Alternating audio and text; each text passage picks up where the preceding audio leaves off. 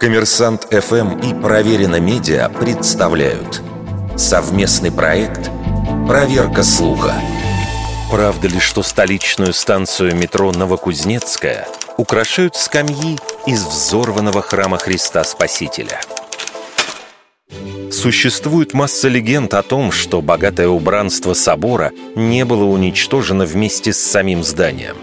Якобы перед взрывом храма в 1931 году оттуда вынесли мраморные скамьи, которые сейчас украшают перрон одной из станций.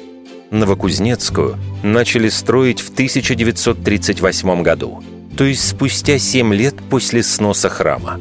Согласно изначальному проекту, оформление станции должно было быть выполнено в псевдоклассическом стиле.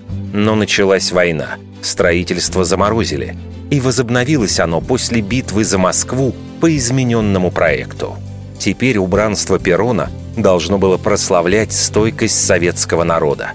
На этом фоне мраморные скамьи Новокузнецкой, открытые в 1943 году, действительно выделялись. Они были украшены не звездами или силуэтами оружия, а груздями винограда и пальмовыми ветвями. Отсюда и пошла легенда.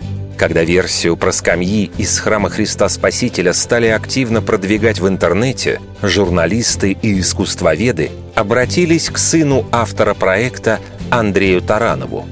Он рассказал, что скамьи были изготовлены по рисункам его отца еще в 1938 -м. Затем хранились на складе. И переделывать их под новое оформление во время войны не стали в целях экономии. Не подтверждают эту версию фотографии и рисунки убранства изначального храма Христа Спасителя. Ни на одном из них скамьи, аналогичные тем, что мы видим на станции метро, не запечатлены. Вердикт. Это неправда.